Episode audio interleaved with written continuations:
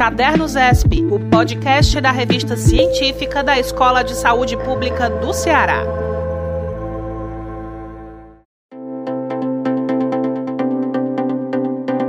Olá você que nos acompanha no podcast da Cadernos ESP, que bom termos a sua audiência para mais esse encontro que nós temos trabalhado aqui, promovido as novidades do mundo da produção e disseminação do conhecimento científico. Esse podcast é uma iniciativa da Revista Científica da Escola de Saúde Pública do Ceará e sempre nós temos aqui convidado pesquisadores, acadêmicos, grandes nomes interessados também nesse campo da produção, do conhecimento, para discutirmos temas que contribuem para a ciência e que também nos desafiam, nos motivam a estar sempre pensando a escrita científica de determinados temas. E o tema de hoje, nós vamos estar falando sobre estudos clínicos com vacina, o que vem sendo produzido. Para falar desse tema, nós convidamos o Eduardo Rodrigues Mota, que eu quero aqui falar um pouco do currículo dele.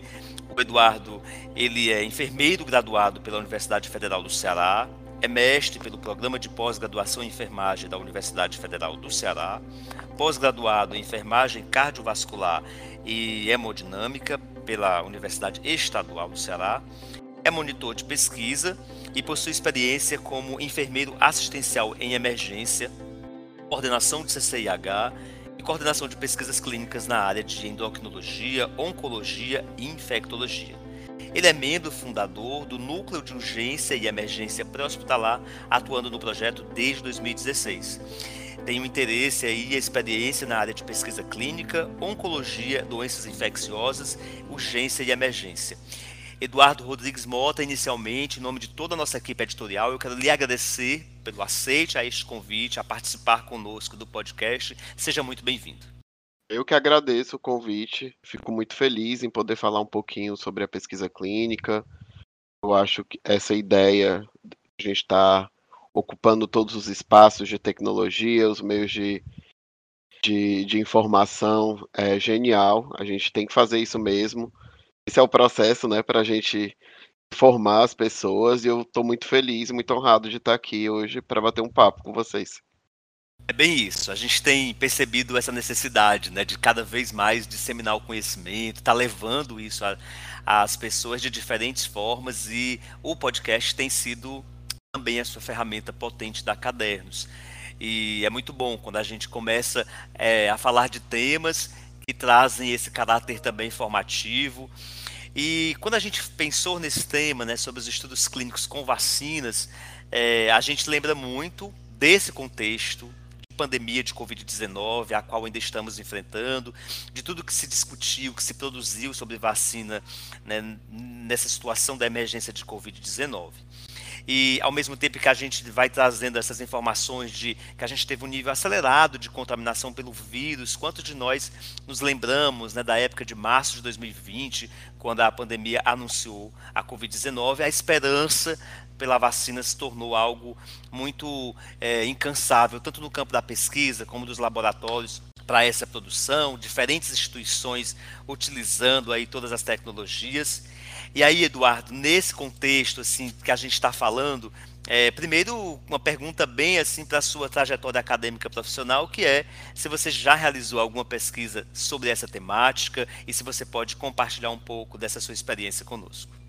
É, então, eu já trabalhei. Quando a gente fala é, na indústria farmacêutica, né, os profissionais que trabalham com, com as pesquisas, seja lá qual for o tema, seja onco, infectologia, né, é, agora a gente tem muito, muitos estudos relacionados ao Covid, a gente contribui, né, a gente trabalha com determinadas empresas, que são as empresas que estão desenvolvendo o tratamento ou, ou a vacina. Então, é, existem inúmeros protocolos que a gente chama em andamento, são os desenhos do estudo e os cronogramas de como vai ser realizado. E aí isso já é amplamente divulgado.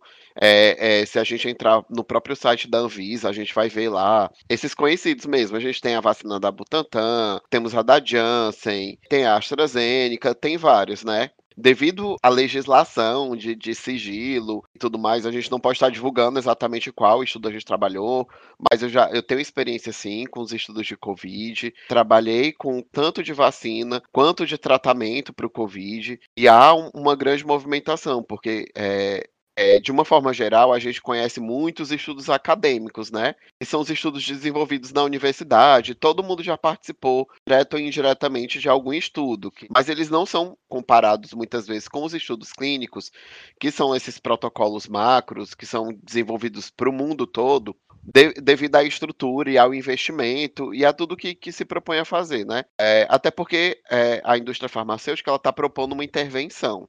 Essa intervenção é uma intervenção, uma vacina, e aí a gente tem inúmeras, inúmeros eventos adversos que pode estar acontecendo.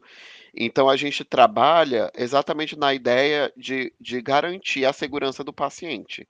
E para a gente fazer isso, a gente tem que estar todos os estudos eles seguem as boas práticas clínicas, eles passam pela autor... aqui no Brasil, né? Eles passam pela autorização da Anvisa. Cada país, cada região tem o seu órgão de re... regulamentação, na verdade. Aqui é, a gente tem a Anvisa e a Anvisa é responsável por estar tá autorizando e avaliando os estudos de forma legal. Então, trabalhei tanto em estudos de vacina quanto em estudo de tratamento do Covid, já tivesse experiência. E, e o que eu posso dizer sobre isso é que a indústria, de uma forma geral, ela surpreendeu muito no desenvolvimento, tanto em qualidade dos estudos, assim, foi feito de fato um super investimento para que a gente conseguisse atingir o grande número de vacinas, né, para a gente poder enviar para o mundo todo, mas também para garantir a segurança, para garantir a eficácia dessa vacina de fato fosse, fosse algo benéfico para todo mundo. Eu acho que quem conseguiu acompanhar as notícias, eu acho que foi o período de maior divulgação de pesquisa, de, de estudos clínicos. Então a gente viu que em determinado momento, recorte de tempo, a gente tinha quatro, cinco vacinas aqui no Brasil. Uma, uma coisa amplamente discutida era: ah, não, a gente tem 50 e poucos por cento de eficácia. Nessa outra é melhor, porque é, é 90 e tantos por cento. Então, o que a gente conseguiu ver é que um curto espaço de tempo conseguiu-se atingir uma porcentagem de eficácia muito alta para a vacina. Que acontece diferente do, de outras medicações que estão, por exemplo, seguindo um protocolo, né? Elas ah, demoram seis, sete anos para desenvolver, para a gente chegar no estudo fase 3, para passar para o fase 4. É diferente, porque o recrutamento dessas, essas medicações ela demora muito. Para o Covid, a gente teve fila de espera aqui no Brasil para os centros de pesquisa. As pessoas queriam ser voluntárias, porque elas sabiam que, além da segurança, a gente tinha de fato a necessidade de estar tá investindo nisso. Eu acho, inclusive, que o Covid ele mudou o cenário de pesquisa no, no Brasil e no mundo, tanto para pra, as pessoas aceitarem e desmistificarem nessa ideia de ah, eu não vou participar de um estudo clínico porque eu vou ser cobaia. É, não é que você vai ser cobaia, você vai ser um voluntário, você vai estar sob a atenção de uma equipe, uma atenção integral, com contato 24 horas. A equipe é totalmente treinada, ela é acompanhada a nível internacional, assim, não é só no Brasil. Os dados desses pacientes, eles são acompanhados no mundo porque a indústria, o patrocinador, ele precisa saber exatamente o que está acontecendo. E todo investimento para garantir a segurança desse paciente é realizado enquanto o paciente está ali com a gente no centro. Então, é algo muito seguro e é uma mudança que, que, que pode se ver assim durante esse período do Covid é algo que, que eu espero que seja contínuo, né? Que tenha sido algo que venha para ficar, porque a ideia é que a gente cresça cientificamente, se desenvolva cada vez mais e consiga impactar e melhorar a qualidade de vida, qualidade dos tratamentos. E é isso. Muito bom. É, sabe o, você falando aí sobre esses avanços, né? A gente viu que foram e acompanhamos, né? Que foram muitos em relação aos estudos. E se, se, você tivesse que pontuar alguns, eu vi que você já falou, por exemplo, do próprio conhecimento das pessoas acerca do estudo clínico, né? É, da descoberta e, e, e, da gente estar tá possibilitando cada vez mais a inclusão de pessoas no estudo, mas no sentido da gente pensar assim no Brasil, né? Que avanços nós podemos estar tá listando ou identificando, ou que você considera um dos mais importantes em relação aos estudos sobre vacina? É, eu acho que essa, essa, essa pergunta envolve inúmeras esferas, assim. De fato, a gente teve inúmeros avanços em alguns quesitos, em especial quando a gente fala o próprio desenrolar da pesquisa, né? Assim, falando de forma bem simples, eu não, não me lembro, assim, eu acho que talvez eu não trabalhasse na área, mas todo o fluxo de trabalho e relacionado à aprovação, ao desenvolvimento, à ativação de centros de pesquisa, geralmente era bem mais lento do que foi durante o Covid. Essa situação, ela ensinou a gente a trabalhar, não só ensinou, ela obrigou a gente a trabalhar de forma mais rápida e bem eficaz. Então, eu acho que além disso, eu acho que a gente viu também a importância da pesquisa. Eu espero, né, que seja valorizada a pesquisa. A gente viveu um período em que a pesquisa ela era quando a gente isso falando de estudos clínicos, né? Nem sempre tão valorizada, que as pessoas ficavam receosas na participação. Depois da, da situação do Covid, acho que ficou um grande marco que sem ciência não tem como a gente viver. É de suma importância a gente investir na ciência e investir nos nossos pesquisadores. O nosso fluxo de trabalho ele tem que ser otimizado, ele tem que ser melhorado. Então é notório assim que o ritmo e o comprometimento dos profissionais de uma forma geral ele foi extremamente acelerado e intensificado por conta do Covid, dessa necessidade. É óbvio que aí eu vou falar, a gente poderia falar de avanços em relação às tecnologias de tratamento. É, a gente teve o desenvolvimento daquele de um dispositivo de que era um respirador. A gente teve desenvolvimento de, de, de vacinas por via, via oral, via respiratória, é, não só a, a, as vias que a gente já conhece. Então, eu acho que de avanço é, a gente tem toda essa estrutura de melhora de investimento, de aplicação, de determinação mesmo, comprometimento para a gente desenvolver as vacinas.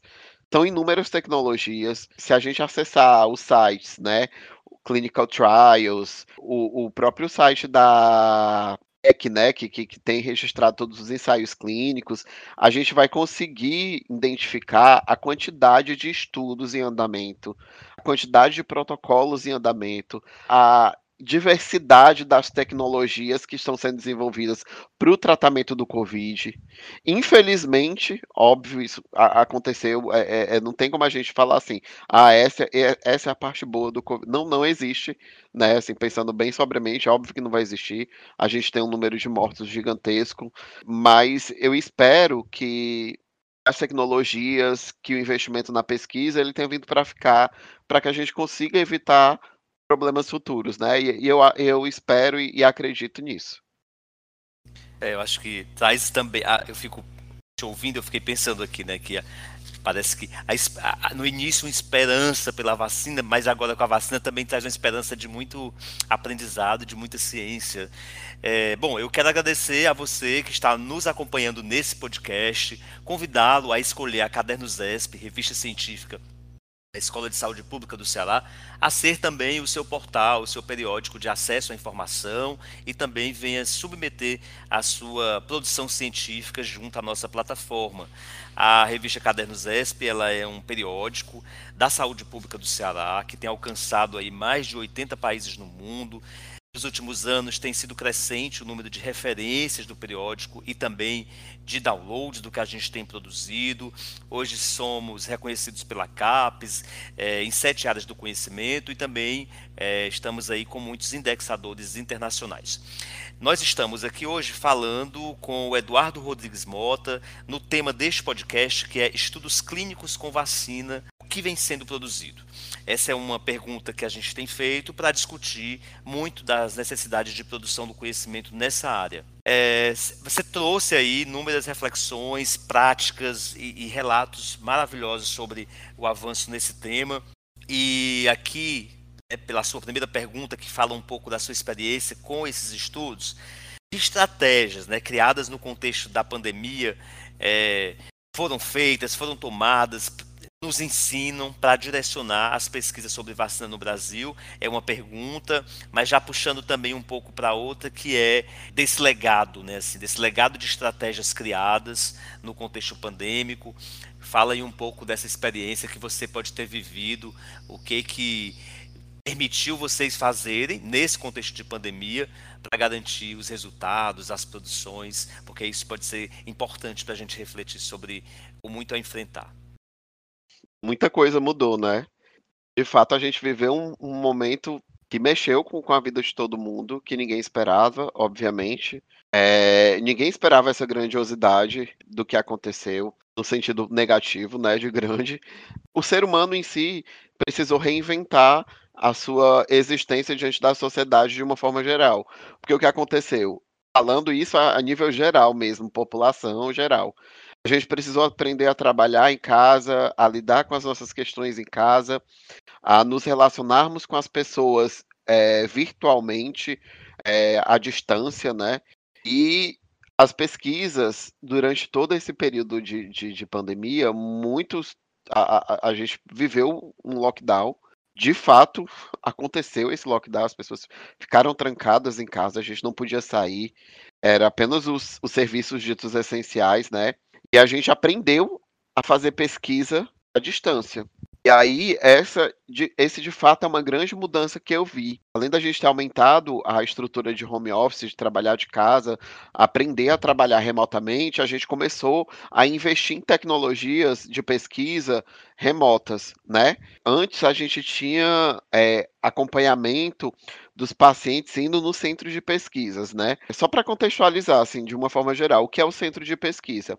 O centro de pesquisa é a instituição local o serviço de saúde, ele pode estar dentro de um hospital, dentro de uma unidade de, de, de um hospital dia, ou ele pode não ter vínculo nenhum com o hospital, ele pode funcionar sozinho, e ele é o responsável por gerenciar esse protocolo que está sendo aplicado no mundo em um determinado local. E em Fortaleza foi é, é, um centro foi selecionado para desenvolver um estudo de vacina aqui.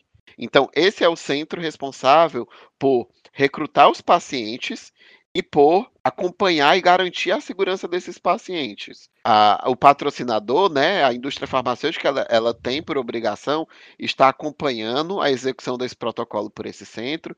Então, tem lá um, um, a monitoria, que a gente chama, atualmente eu sou monitor de pesquisa, então eu preciso ir a esse centro, garantir que o protocolo está sendo executado de acordo com o cronograma pensado, que os pacientes estão é, é, sendo conduzidos com segurança, que as boas práticas práticas clínicas estão sendo aplicadas, que os, o comitê de ética local que está vinculado a esse centro de pesquisa, ele está notificado e está sabendo de tudo que está acontecendo, os relatórios estão sendo enviados é, com frequência. Então, isso a gente aprendeu a fazer remotamente. E além disso, existe uma nova vertente dentro dos ensaios clínicos que a gente chama de estudos descentralizados. É um estudo que não, não exige que o paciente vá até o local centro de pesquisa com frequência. A indústria farmacêutica ela consegue acompanhar esse paciente de casa. Então existe, começaram a surgir inúmeras estratégias para esse paciente que está sendo acompanhado ele ser monitorado à distância. Então, é, começamos a aprovar visitas por telefone, é, visitas por chamadas de vídeo, inúmeros outros outras formas de estar acompanhando, obviamente. Então, ele continuaria sendo acompanhado à distância e muitas vezes a gente conseguia mandar uma equipe até a casa do paciente e dar uma mexida no cenário que a gente trabalhava é, de uma forma muito interessante, porque a gente começa a enxergar e a entender e até mesmo a simplificar as coisas de outra forma. A gente teve a obrigação de se atualizar, né? E, e isso antes da pandemia. A gente sabe que, que as tecnologias elas vão chegando. É, a forma, por exemplo, até mesmo da gente se comunicar com pesquisadores está sendo é, mudado o tempo todo. Antes a gente trabalhava por meio da divulgação apenas dos periódicos impressos. A gente precisava da revista. Depois a gente iniciou os periódicos dentro dos, dos sites, né? Então a gente tinha um acesso aos periódicos de forma online, em qualquer lugar. É, depois a gente começou a facilitar isso também. E aí a gente começou estratégias de divulgação. Antes a gente não falava em rede social. Hoje em dia, Os periódicos têm rede social para estar tá mostrando o trabalho, para estar tá divulgando. Agora a gente está nessa onda de, dos canais, né, de fazer vídeos explicando, dando aulas. Tem os podcasts que são espaços maravilhosos que a gente tem como conversar, bater um papo, tirar dúvidas. Então a tecnologia ela vai chegando e com isso a gente vai vai aplicando novos conhecimentos, novos saberes, e foi exatamente isso que aconteceu no cenário da pesquisa clínica. Então, tudo isso foi uma mudança de estrutura mesmo, uma forma estratégias nesse período, desse contexto de pandemia que a gente precisou se reinventar para não parar a produção. E aí eu estou falando aqui a nível de, de ah, tu está falando de nível de, de, de pesquisa é, da indústria farmacêutica, mas se você for parar para pensar, é, a, a, pesquisa acadêmica ela também aconteceu dessa forma. Durante a pandemia, eu estava fazendo meu mestrado, eu finalizei o meu mestrado durante a, assim no finalzinho da pandemia, e a minha pesquisa ela tinha uma estrutura e a gente teve que mudar completamente a estrutura. A gente teve que começar a implementação de TCLE online, a gente teve que começar a fazer todas as reuniões do projeto por videochamada, a gente teve que começar acompanhamento, checklists, agendas, tudo de forma digital. O que já estava semi-estruturado, ele precisou ficar perfeitamente estruturado é, durante a pandemia. Então, isso aconteceu em inúmeras regiões e inúmeras áreas de trabalho, e na pesquisa clínica não foi diferente, nem na pesquisa acadêmica. Muito bom. É... Falando já, e aí já caminhando também para o encerramento desse podcast, mas antes uma pergunta assim que fica. É... A gente também ouviu falar muito do acesso à informação ou da desinformação. E nesse contexto, assim, como que você percebe desafios para chegar à sociedade as produções científicas, né, sobre a vacina, por exemplo. Quais são ainda no campo dessa do acesso ao conhecimento, do acesso à ciência, do acesso às produções científicas? Como que você percebe que desafios ainda temos, né, para chegar às pessoas levando conhecimento? É, eu acho que um dos nossos maiores desafios é oferecer a informação de uma forma democrática. Eu acho que a gente tem que começar mesmo a pensar de, de uma forma mais ampla em como essa informação vai chegar e que tipo de informação a gente está passando. Eu lembro que a gente vem de uma época em que as palavras difíceis, né, a escrita acadêmica com os termos mais científicos e tudo mais, eles eram supervalorizados e eu não estou dizendo que a gente tem que desvalorizar isso, a questão não é essa. A questão mesmo é democratizar o acesso à informação. E quando a gente pensa nisso, a gente tem que falar da linguagem científica, do conhecimento, de uma forma simples, né? A, a gente precisa esclarecer para a população, nem todo mundo é profissional de saúde, nem todo mundo sabe o que está acontecendo, nem todo mundo entende, entende um, um, sintoma, um nome, ah, se você chegar falando cefaleia, nem todo mundo vai saber o que é uma cefaleia. Mas quando você fala que está tá com dor de cabeça, as pessoas vão entender o que é uma dor de, que é uma dor de cabeça. Então, é, é, por vezes a gente precisa pensar de forma simples para divulgar a nossa, o nosso trabalho, conhecimento, a informação. E é por isso que, que, eu, que eu valorizo tanto as, essas estratégias. A gente está trabalhando no podcast. O podcast é a cara dessa nova geração. As pessoas gostam de ouvir, é, ver entrevistas, as pessoas gostam de estar tá ouvindo e sentindo como as outras pessoas falam sobre determinado assunto. Elas têm curiosidade. E assim, no podcast, a gente tem uma, por exemplo, né? A gente tem uma, uma poder que é falar de uma forma simples, de uma forma leve, de uma forma mais mais tranquila sobre determinado assunto, sobre e aí é legal a gente falar, por exemplo, sobre a indústria farmacêutica, sobre os grandes patrocinadores, né, a Pfizer, a Janssen, a AstraZeneca, que às vezes parecem informações tão distantes de uma forma mais simples, mais próxima. É, todas essas informações têm sites, assim, ah, entra no site da Anvisa. Se você entrar hoje no site da Anvisa, você consegue acessar lá os estudos, tá tudo divulgado e tal. É legal, tem dizendo quantas pessoas são voluntárias é, de cada estudo, quantas pessoas entraram aqui no Brasil, tem dizendo qual é a tecnologia está usada, se é um vírus inativo.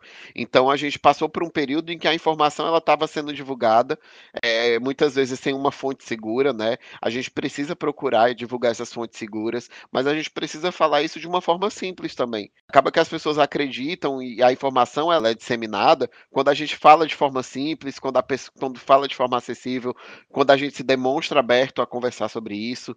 E eu acho que a gente só vai conseguir combater é, qualquer desinformação, é, a falta de conhecimento, as dúvidas, na base do diálogo. E para dialogar, a gente precisa estar tá trabalhando de forma simples, a gente precisa estar tá explicando, a gente precisa mostrar: olha, é, esse termo cobaia ele não é utilizado, é, as pessoas que participam de estudos clínicos elas são voluntárias, elas são acompanhadas, a equipe faz determinados procedimentos, é, você vai tem um contato 24 horas. Se você entrar no estudo fase 3, esse estudo já tem uma aprovação, ele já tem certeza que não vai causar determinada coisa, não vai, não vai fazer mal.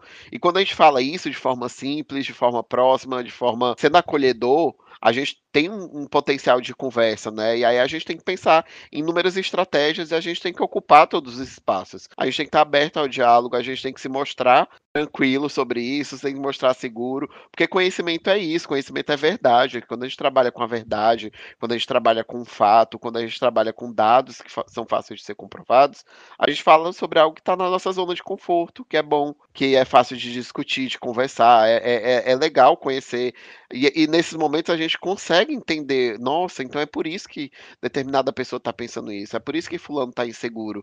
Então é, são nessas horas que a gente consegue é, pensar em estratégias para combater a desinformação. A gente tem que disseminar a informação, a gente tem que mostrar a qualidade dessa informação e a gente tem que fazer isso de forma simples e acessível. Eu acho que é nesse rumo que a gente tem que estar tá caminhando.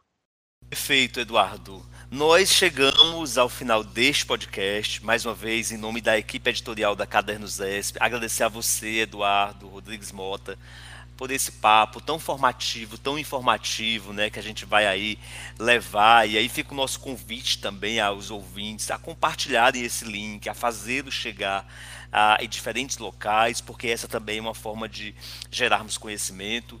Então, em nome da equipe editorial da Cadernos ESP, o nosso agradecimento a você pelo aceite em partilhar tantas informações preciosas conosco nesse tema sobre estudos clínicos com vacinas, o que vem sendo produzido, e eu passo para as suas considerações finais. Que agradeço, estou extremamente feliz e, e é uma oportunidade, como eu falei, excepcional da gente estar é, construindo e agregando conhecimento eu acho que são nesses espaços que a gente consegue fazer a diferença, pensar no futuro e fazer ciência, fazer pesquisa, é investir e pensar no nosso futuro. E tiverem mais oportunidades, estamos aqui, é só me convidar. Eu aceitarei de braços abertos. Muito obrigado, obrigado ao nosso convidado de hoje, obrigado a você que nos acompanha neste podcast. Nós estamos também muito felizes com a audiência e o alcance deste podcast. Essa programação é feita toda pensada pela equipe editorial para você, nosso principal ouvinte, onde a gente quer sempre estar fomentando a produção e a disseminação do conhecimento científico. Muito obrigado e até o nosso próximo podcast.